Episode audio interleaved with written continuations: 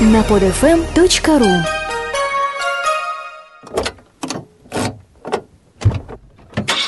Автомания. Программа для автомобилистов. И снова здравствуйте, дорогие друзья. С вами уже в который раз Матвей. и Матвей. А также вас приветствует портал Автору, при поддержке которого выходит наша передача. В прошлый раз мы рассказали вам про Chevrolet, который на самом деле Devil. А сегодня мы расскажем вам про Nissan, который при рождении был вообще Samsung. Итак, на чем поедем? В сегодняшнем выпуске мы поедем на Nissan Almera Classic, он же Samsung SM3. Неужели корейцы делают такие чудесные автомобили, что все мировые гранды стоят в очереди, лишь бы дали навесить свой шильдик? И главное, неужели не боятся потерять доверие в глазах потребителей? Хорошие – понятие относительное. Могу сказать точно, что неплохие. А самое главное – дешевые. Шутка ли сказать, просторный с виду представительный седан продают по цене от 450 тысяч рублей. Но обо всем по порядку. Начнем со внешности.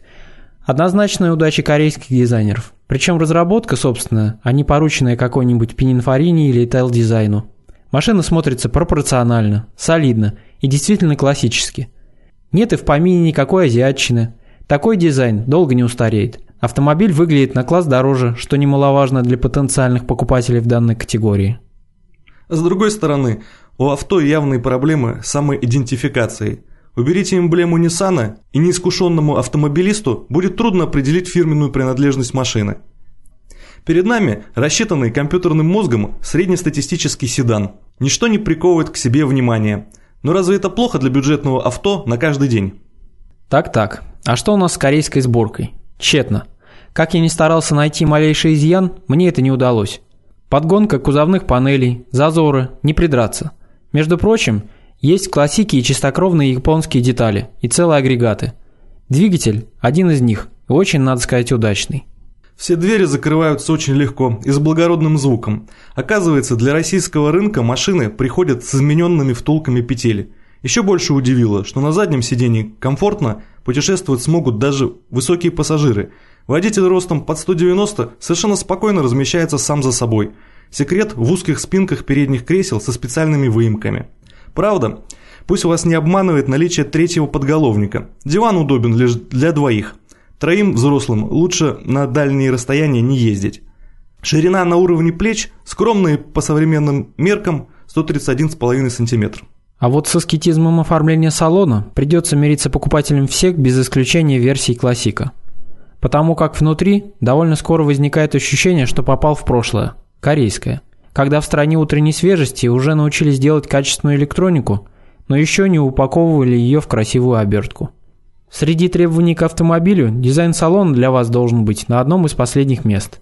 Иначе все плюсы этой машины начнут улетучиваться при виде куска серого пластика центральной консоли. О магнитоле нужно иметь четкое представление, что предназначена она исключительно для приема сигнала радиостанций и проигрывания компакт-дисков, но отнюдь не для услаждения вашего взора. Создатели кондиционера тоже явно экономили до последнего вона. Неразличимые на ощупь кнопки распределения воздушных потоков, архаичный ползунковый механизм переключения вентиляции – вот к чему привела бережливость. Будьте довольны тем, что когда понадобится живительная прохлада в салоне, вы ее все-таки добьетесь. Приборная панель – гимн корейской самобытности. Даром, что прежняя Альмера поделилась тем же корпусом и козырьком. Если бы с нее взяли хотя бы хромированные ободки приборов и одометр на жидких кристаллах. Без них получилось серо и дешево. Впрочем, все это оценки субъективные. В защиту дизайнеров следует заметить, что на крупную оцифровку и небликующее стекло денег не пожалели. Да и вообще, в отличие от стиля, экономии на эргономике они не допустили. Например, форма подушки и спинки водительского сидения оптимальна. Руль, хотя и регулируется только по углу наклона, но и этого диапазона и обширных возможностей регулировки подушки достаточно, чтобы усесться как удобно, как хочется. Еще плюсы? Плюсы есть. Все хорошо и с расположением педалей, рычагов КП и стояночного тормоза. Мириться придется лишь с неудачно расположенными на центральном тоннеле кнопками обогрева передних кресел. А также нелегко привыкнуть к примостившемуся в слепой зоне за рулевым колесом пульту регулировки зеркал. Но согласитесь, сам факт наличия на бюджетной машине таких благ не может не радовать. С внешним видом и салоном разобрались. Пора заглянуть под капот? Уже открыл. И под ним порадует вас, пожалуй, главный плюс машины – мощный и тяговитый мотор. Казалось бы, каких-то 107 сил, снятых с единственного предлагаемого мотора объемом 1,6 литра. Но уже после первых километров в городе хорошо заметно, насколько резво ведет себя машина. Короткие, вторая и третья передачи позволяют довольно бойко маневрировать, ускоряться, безопасно вливаясь в нужные ряды. Лишь поначалу мне пришлось привыкать к длинным ходам педали сцепления и рычага коробки. Зато оба механизма работают четко. Да и тяговитость двигателя позволяет свести к минимуму число переключений. Какие впечатления от дороги? Подвеска настроена на комфорт. Классик безболезненно промчался по плитке, которой вымощены трамвайные пути, показав, что не собирается вытрясать из меня душу. Еще через пару километров легко перепрыгнул через полосу дороги со срезанным сантиметров на 5 слоем асфальта.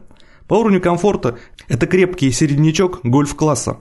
И настройки рулевого управления тоже не для спортсменов, остротой не балуют, но и постоянно подруливать не заставляют. А вот почему, разогнавшись поначалу так быстро, как позволял мотор, я довольно скоро поубавил пыл – в поворотах машина кренится довольно сильно. А твои впечатления? Рано начинают скользить шины Hankook Optima. А если резко перекладывать руль, еще и почувствуете, как закусывает усилитель. И все же, достойное применение хорошей мощности вы найдете. За городом, ускоряясь с 80-90 км в час на третьей передаче, машина уверенно бросается вперед. Предел комфортабельной крейсерской скорости находится на уровне 130-135 км в час. Двигатель-то позволяет ехать гораздо быстрее, но уже самому как-то не хочется. Звук мотора после 3700-3800 оборотов, порывы ветра, облизывающего зеркала и стойки, шум колес – все это превращается в один неприятный гул. А поймав неровность на эстакаде, классик еще и напугал, заставив сбросить газ. С такой сильной вертикальной раскачкой удержать машину в пределах полосы уже сложно. Чудес не бывает. Как не бывает дешевых, одновременно комфортабельных и отлично управляемых машин. Загрузились всей семьей и не спеша за город. В этой роли бюджетник от Nissan понравился куда больше. К тому же, можно смело отправляться в путь, даже если последние несколько сот метров до дачи придется проехать по грунтовке. Хорошая геометрическая проходимость для многих иностранных легковушек нынче в диковинку. Альмера Классик – приятное исключение – до нижней точки стальной лыжи под моторным отсеком внушительные 16,5 см. Передний бампер подвешен на высоте, сравнимой с паркетниками 23 см. Задний же немногим ниже. Глушитель притянут к днищу, а большие колеса и высокие пороги позволяют безболезненно переезжать не только мелкие канавки, но и кочки величиной едва ли не с футбольный мяч. Конечно, для более серьезных вылазок на природу нужен автомобиль с лучшим вседорожным потенциалом. Но где вы найдете такой за 500 тысяч рублей? К сожалению, удобства по части трансформации обустройства багажника не обещают. Конечно, многим владельцам «Жигулей» наверняка привычно, что спинка заднего дивана не складывается. Но почему в число таких непрактичных машин попал «Классик»? Внутренней ручки у крышки багажника также нет. Петли мнут поклажу, а лист фанеры под ворсистой тканью пола и вовсе вызывает недоумение, будто машину собирали не на заводе солидной фирмы, а где-то в гараже под Сеулом. Но это еще не все. Открыть багажник снаружи могут только владельцы самых дорогих версий SE. Сделают это эффектно, нажав кнопку на ключе. Остальным придется сначала распахнуть водительскую дверь и дернуть на полу рычажок, открывающий крышку. На фоне тотальной экономии как не обрадоваться, что у классика полноценная запаска. А на безопасности-то сэкономили? На безопасности экономить грех. Именно поэтому мы настоятельно рекомендуем не брать базовую машину. Мало того, что в ней всего одна подушка безопасности, так еще и все пассажирские ремни лишены преднатяжителей. Это никуда не годится. Заказывать АБС тоже надо. Вместе с АБС вы получаете усилитель экстренного торможения. При замедлении с высоких скоростей он будет особенно полезен. Добавлю, в остальном же Classic отвечает всем современным требованиям. Усилитель в дверях, силовой каркас безопасности кузова – травмобезопасные стеклоподъемники, детская блокировка замков задних дверей. А продолжая тему экономии, возникает вопрос, а что у нас со стоимостью владения? Хороший вопрос. И ответ порадует всех. Довольно дешевое обслуживание – один из коньков Ниссана. И затраты на плановое ТО, которые надо проводить раз в 15 тысяч, окажутся заметно дешевле, чем для европейских и японских одноклассников. Отлично. Какой простор выбора предложен потенциальному покупателю? Итак, базовая комплектация обойдется в 460 тысяч. Неплохо. Но в ней нет даже пассажирской подушки, не говоря уже о кондиционере и прочих стеклоподъемниках. Отметается. Более-менее безопасная машина обойдется уже в 505 тысяч. Но мы советуем наскрести еще 50 и купить максимальную комплектацию. Вы получите две подушки, всевозможные системы помощи при торможении, кондиционер, подогрев передних сидений, а также аудиосистему с динамиками, все стеклоподъемники, лючок в багажник, он же подлокотник заднего дивана. Кроме того, электропривод с подогревом зеркал, противотуманные фары, легкосплавные диски R15, центральный замок с иммобилайзером и такие приятные мелочи, как отделка элементов интерьера кожзамом, футляр для очков и, наконец-то, кнопку открытия багажника на ключе. Напомним, это все за 550 тысяч рублей. А еще за 30 тысяч вам поставят четырехступенчатый автомат. Что можно вынести из всего вышесказанного?